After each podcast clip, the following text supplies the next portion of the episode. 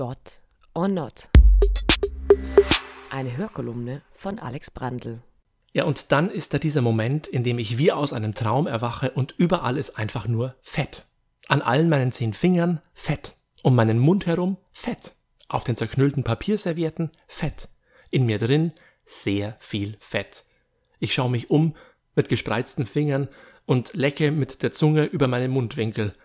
Draußen ist es schon dunkel und dieser Ort hier ist aus irgendeinem Grund mit gleißend hellem Stadionlicht ausgeleuchtet. Ich glaube, hier bleibt nichts verborgen. Das jüngste Gericht? Nein, ein Fastfood-Restaurant. Ich stelle mir vor, wie gerade in dieser Sekunde all die Menschen am Fenster vorbeilaufen, die mich keinesfalls hier sehen sollen.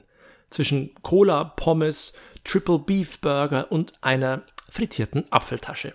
All die Menschen, die ich so schätze, für ihren klaren moralischen Kompass, für ihren Einsatz für die Umwelt, für das Klima, für Tierwohl, für die Schöpfung. Diese Menschen, denen ich so sehr nacheifern will, deren Sichtweisen ich unterstütze, in den sozialen Medien, in Diskussionen und manchmal auch in meinen Predigten. Ich stelle mir vor, wie sie stehen bleiben, mich erblicken, und wie sie durch die Tür kommen, die Nase rümpfen, weil es hier nach zwölf Stunden fritösen Dauereinsatz riecht, was mein Mantel noch für weitere 48 Stunden wie einen stinkenden Sternenschweif durch die Welt tragen wird, und vor meinem vollgemüllten Tischchen bleiben sie stehen, stumm und schütteln den Kopf. Happy New Year, denke ich mir, denn das Jahr geht zu Ende und ein neues beginnt, und hier, auf der Zielgeraden, kurz bevor ich auf zwölf ausgewogene Monate hätte zurückschauen können, ja, da bin ich links abgebogen. Im Advent, der Zeit des Wartens und der Beharrlichkeit, ja, da wurde ich schwach. Ich wollte nicht irgendwie fünf Fritten im Vorbeigehen, nee. Ich wollte das ganze Menü, the big one, keine Kompromisse zum Jahresende. Als mir der dreifach verpackte Kalorienberg über den Tresen gereicht wird, weiß ich, das ist jetzt hier schlecht. In jeder Hinsicht. Schlecht für die Welt, schlecht für das Tierwohl und schlecht für meinen Körper. Aber schon der erste Bissen verkündet mir, oh, das ist gut. Du bist gut, hier darfst du sein. Ich meine, in wie vielen Predigten, Meditationsworkshops und Yoga-Retreats wurde mir das schon zu verklickern versucht. Aber erst hier, vor diesem Mayonnaise verschmierten Kunststofftablett, kann ich es annehmen. Dieses Sein dürfen. Ich spüre mit jedem Schluck überzuckerter Cola, wie sich meine Nackenmuskulatur löst, wie mein Bauch plötzlich entspannt über den Gürtel hängt, nachdem ich ihn offenbar monatelang eingezogen habe. Wie kann etwas so Falsches so gut sein? Das ist jetzt hier kein Versuch, mit reinem Gewissen ins neue Jahr zu rutschen. So von wegen, ja, ich bin halt ein Mensch, wir machen alle Fehler, am besten noch irgendwas mit Sünde und Vergebung. Nö. Es gibt Dinge, die sind schlecht. Und Fastfood-Fleisch ist der moralische Endgegner. Aus einem Chicken Nugget süß-sauer Gemetzel kommst du nicht ohne Schuld raus. Und jetzt? Ab Januar doch wieder nur Chili con Sojagranulat? Wenn ich auf einer Party bin und neue Leute kennenlerne, ja, da bummeln wir erstmal eine halbe Stunde durch Smalltalk, bis das Gespräch endlich tiefgründiger wird.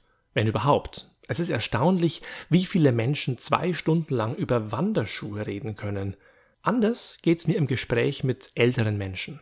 Die halten sich nicht mit solchen Dingen auf. Vielleicht, weiß ich nicht, weil sie einfach nicht mehr so viel Zeit haben. Die wirklich wichtigen Dinge in meinem Leben habe ich von ihnen gelernt. Als Pfarrer, da spreche ich regelmäßig mit Senioren und Seniorinnen. Da geht's oft ums Ganze. Sterben, Einsamkeit, Schuld, Todesangst. Also all das, was ein Millennial wie ich jahrelang verdrängt, kommt bei den Älteren sofort auf den Tisch. Ich schieb mir den ersten Butterkeks rein und zack, sitzt der verstorbene Ehemann neben uns auf dem Sofa, also gedanklich. Meine Erfahrung ist, wenn alte Menschen auf ihr Leben zurückschauen, unter vier Augen, dann sind sie dabei oft schonungslos. Und das ist manchmal für mich wirklich schwer auszuhalten. Besonders dann, wenn sich jemand schuldig fühlt. Für eine kaputte Ehe, eine kaputte Familie, für fehlende Liebe. Und da hatte ich früher den Impuls zu sagen, Ach nein, dafür können Sie doch nichts. Ich sag das nicht mehr. Was weiß ich schon. Ich urteile nicht und ich verschenke auch keine Freisprüche wie das Christkind Geschenke. Es steht mir nicht zu.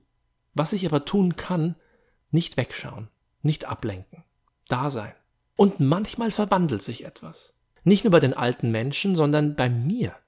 Ich merke, diese Schuld, ich kann die nicht wegmachen, Ich kann sie nicht einfach vergeben. Sie bleibt. Und es ist unerträglich, dass wir Menschen immer wieder das Gute wollen und das Schlechte tun. Aber eine Sache ist gut daran, dass ich nicht auch noch urteilen muss. Ich bin nicht Gott. Jetzt am Ende des Jahres ziehe ich Bilanz. Und ja, ich finde es schon weiterhin richtig, wenn Menschen sich fleischlos ernähren, weil einfach so viel dafür spricht.